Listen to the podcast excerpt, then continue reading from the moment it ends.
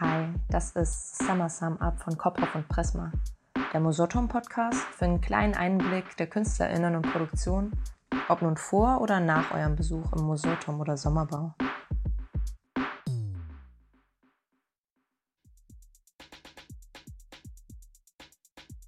Heute durften wir uns für diese Episode mit Cornelius Eich treffen, der die Regie des Stückes Alles ist groß geführt hat. Seine Inszenierung fügt sich in die Reihe Stimmen einer Stadt des Schauspiel Frankfurts ein. Äh, ich bin Cornelius Eich, bin jetzt 32 und ähm, bin freier Regisseur. Alles ist groß von Shuja Bank, ähm, ist ein Monodrama und das äh, handelt von einem Totengräber, der eigentlich aus seinem Leben erzählt. Also das ist so das Grundsetting. Ohne mit Johnny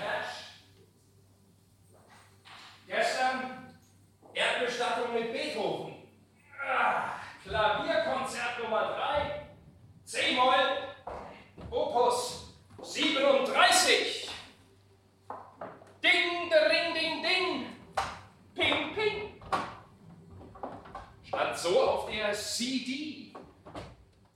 Wir haben das so gemacht, dass wir gedacht haben, okay, wollen wir wirklich einen Totengräber zeigen, wie man ihn sich vorstellt, wie man ihn kennt, oder wollen wir irgendwie eine Übersetzung finden? Und haben dann eigentlich so eine überhöhte Figur geschaffen, die so denkt, ich habe jetzt einen Auftritt, ich darf jetzt über mein, mein Leben erzählen, über meinen Beruf.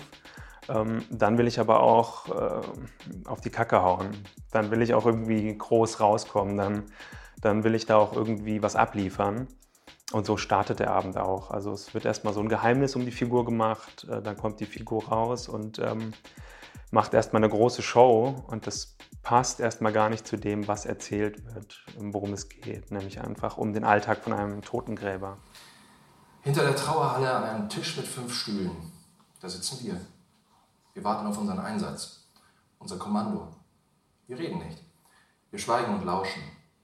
Hinter der Orgel unter dem kleinen Kasten mit den Lämpchen. An der Wand steht eine Liege. Sollte jemand umfallen, sollte jemand einen Schwächeanfall hinlegen. Trotzdem schält sich das dann irgendwann so langsam raus und man, man dringt so zu dem Inneren vor. Was beschäftigt ihn wirklich? Was nimmt er ab aus dem, was er so sieht in, äh, auf diesen ganzen Beerdigungen? Was nimmt, er, was nimmt er da so mit für sein Leben? Das ist auch im Rahmen dieser Reihe Stimmen einer Stadt. Stimmen einer Stadt ähm, war oder ist eine monodramatische Reihe, die am Schauspiel Frankfurt ähm, vor mittlerweile drei Jahren ins Leben gerufen wurde und wo AutorInnen ähm, Menschen aus der Stadtgesellschaft getroffen haben und dann Monodramen daraus gemacht haben, aus, dem, aus diesen Gesprächen. Und ähm, eigentlich hat das immer Anselm Weber inszeniert und ich habe assistiert. Und dann hat er mir das irgendwie zum Abschluss, hat er mir den letzten Monolog quasi wie so als Geschenk gegeben, hatte ich so das Gefühl. Und ähm, habe ich mich natürlich sehr gefreut weil die anderen Stücke, die ich davor gemacht habe, auch den Tod auf eine Art behandeln und das immer so ein bisschen mein Thema ist und das dann, also diesen, diese, diese Uraufführung zu machen mit diesem Text, den ich wirklich großartig finde, ähm, das war schon was Besonderes. Alle sind am Ende gut. Rückblickend gut. Retrospektiv gut. Rückwärts gesehen gut. Rückwärts gewandt. Gut. Mit dem Rücken zum Grab. Gut. Mit dem Gesicht zum Tod. Gut. Aber das hätte man noch gemerkt, oder? Wenn jetzt alle mal gut wären, oder? Also ins Leben gerufen wurde es von Marion Tietke und Anselm Weber damals. Ähm, den Totengräber in der, unserer Inszenierung ähm, von meinem Team und mir, den spielt Nils Kreutinger, äh, der auch da fest im Ensemble ist. Ähm, und sonst haben ganz viele aus dem Ensemble mitgespielt. Ähm, Anke Sevenich, Bijan Samani, ähm, Anna Kubin, Matthias Redelhammer. Also da waren wirklich fast das, ja, ein Drittel des Ensembles, kann man fast sagen, so vertreten. Und äh, die tauchen da auf und jeder Monolog hat so eine, so eine ganz eigene Richtung. Also es geht ähm, um ganz unterschiedliche Themen. So. Das fand ich spannend, dass man wirklich so, so, so eine Ahnung von der Stadt bekommt, ähm, was für Menschen leben hier. Und ähm, im Team äh, sind Philipp Bussmann, der macht äh, Bühne und ähm, Video. Kostüm macht Mareike Wehrmann. Und der Musiker heißt Thomas Osterhoff. Ein feiner Gedankenkopf. Die kleinen Verbrechen des Lebens vergessen. Die kleinen Garstigkeiten im Charakter verpufft. Erstmal wollte ich fragen, was ist ein Monodrama? Ähm, ein Monodrama ist eigentlich ein Text für einen Schauspieler, eine Schauspielerin. Ähm, also es ist wirklich für die Bühne geschrieben. Der Abend wird ja normalerweise auch in so einem Dreierpack gezeigt immer. Und das ist ja jetzt im Sommerbau nicht so, da wird ja nur dein Stück gezeigt. Ja, dieses Losgelöste ist jetzt, glaube ich, aber insgesamt so. Also mittlerweile, glaube ich, werden alle nur noch einzeln gezeigt, was aber auch ähm, so ein bisschen mit Corona zu tun hatte, wenn ich das richtig weiß. Am Anfang war es immer der Dreierpack. Irgendwann wurde dann unterschiedlich kombiniert, immer zwei Abende zusammen. Ähm, tatsächlich habe ich ja in der Arbeit meinen Fokus schon auf den Text gelegt und ähm, die Menschen, die für mich so mit daran beteiligt waren, auch die Autorin, also Shuja war auch mehrmals da und dann hat man mit ihr so geredet, worum ging es dir, was ist dir wichtig. Und deswegen war mein Fokus schon auf diese einen Figur, die, die ich inszeniert habe, zusammen mit meinem Team.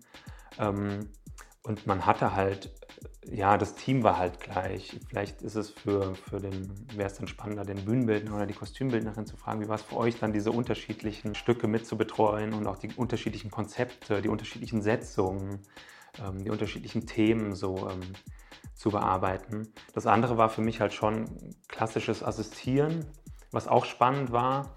Ähm, aber dass es jetzt so losgelöst ist, da habe ich gar nicht so groß drüber nachgedacht, sondern funktioniert, glaube ich, zusammen.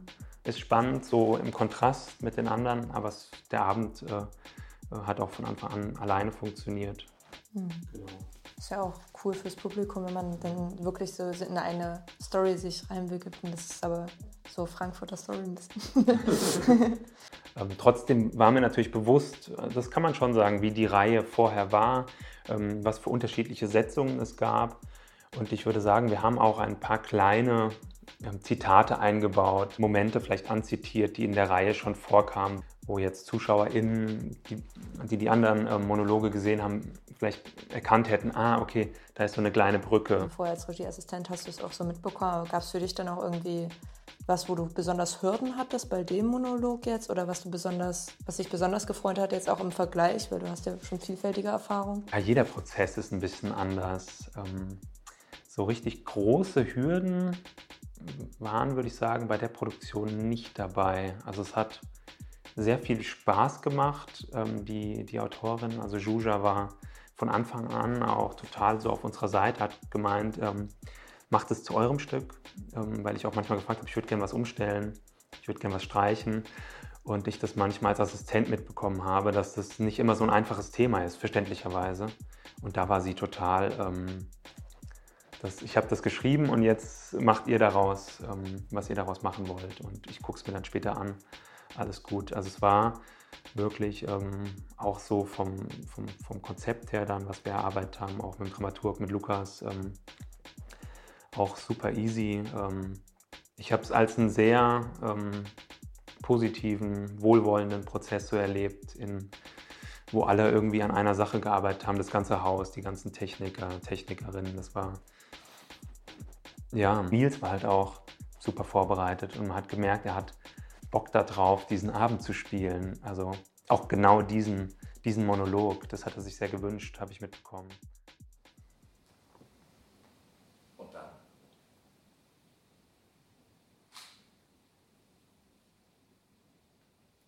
Herzstillstand.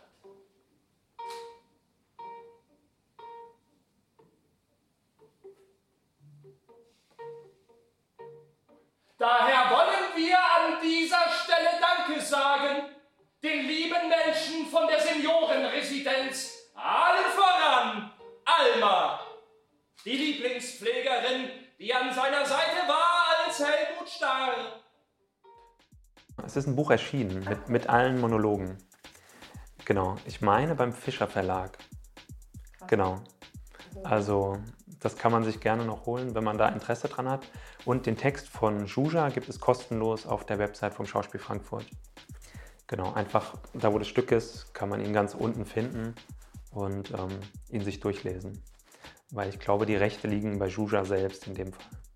Ja. Ich habe noch eine Frage, und zwar du hattest gemeint, dass du dich auch vorher schon in Arbeit mit dem Tod beschäftigt hattest und deswegen äh, so Lust hattest auch auf den Monolog gerade und den so gut fandest. Ähm, was waren das für Arbeiten oder willst du dazu noch ein bisschen was erzählen? Finde ich irgendwie auch interessant. Mhm. Ähm, die erste Arbeit, die ich am Schauspiel Frankfurt auch gemacht habe, hieß Abschied von den Eltern. Das ist ein Buch von Peter Weiß, wo er so ein bisschen seine Vergangenheit aufgearbeitet hat nach dem Tod seiner Eltern. Die sind kurz hintereinander gestorben. Und dann hat er so, ähm, ja, so seine Vergangenheit, seine Kindheit und Jugend aufgearbeitet. Und ähm, das war auch ein Monolog, den ich mit Peter Schröder gemacht habe. Ähm, das war wirklich eine intensive und auch sehr, sehr schöne Zusammenarbeit. Ähm, und irgendwie beschäftigen mich so diese Themen, dass, ähm, dass jemand stirbt und dann bleiben Menschen zurück und was, was macht es mit denen? Wie gehen sie damit um? Und, und was, was kann man vielleicht dadurch ähm, so mitnehmen fürs eigene Leben, ähm, dass man noch da ist? Ähm, ähm, was ist in diesem traurigen Prozess, was ist da das Positive? Ähm, genau, manchmal findet man vielleicht auch nichts, aber so die Suche danach, die, die fasziniert mich unglaublich. Was würdest du dir wünschen, was Leute mitnehmen von dem Abend, wenn sie nach Hause gehen? Irgendwie ein Gedanke oder? Was ich immer sehr äh, oder was mich immer sehr freut, ist, wenn, wenn ich mit Menschen nach, nach einer Aufführung von mir rede und die mir sagen, dass sie ähm, irgendwie was, was, was, mitnehmen konnten oder sich auf eine Art erkannt haben in, in, in einer Figur. Ähm, und das freut mich immer sehr, wenn jemand irgendwie sich selbst erkennt, sage ich mal.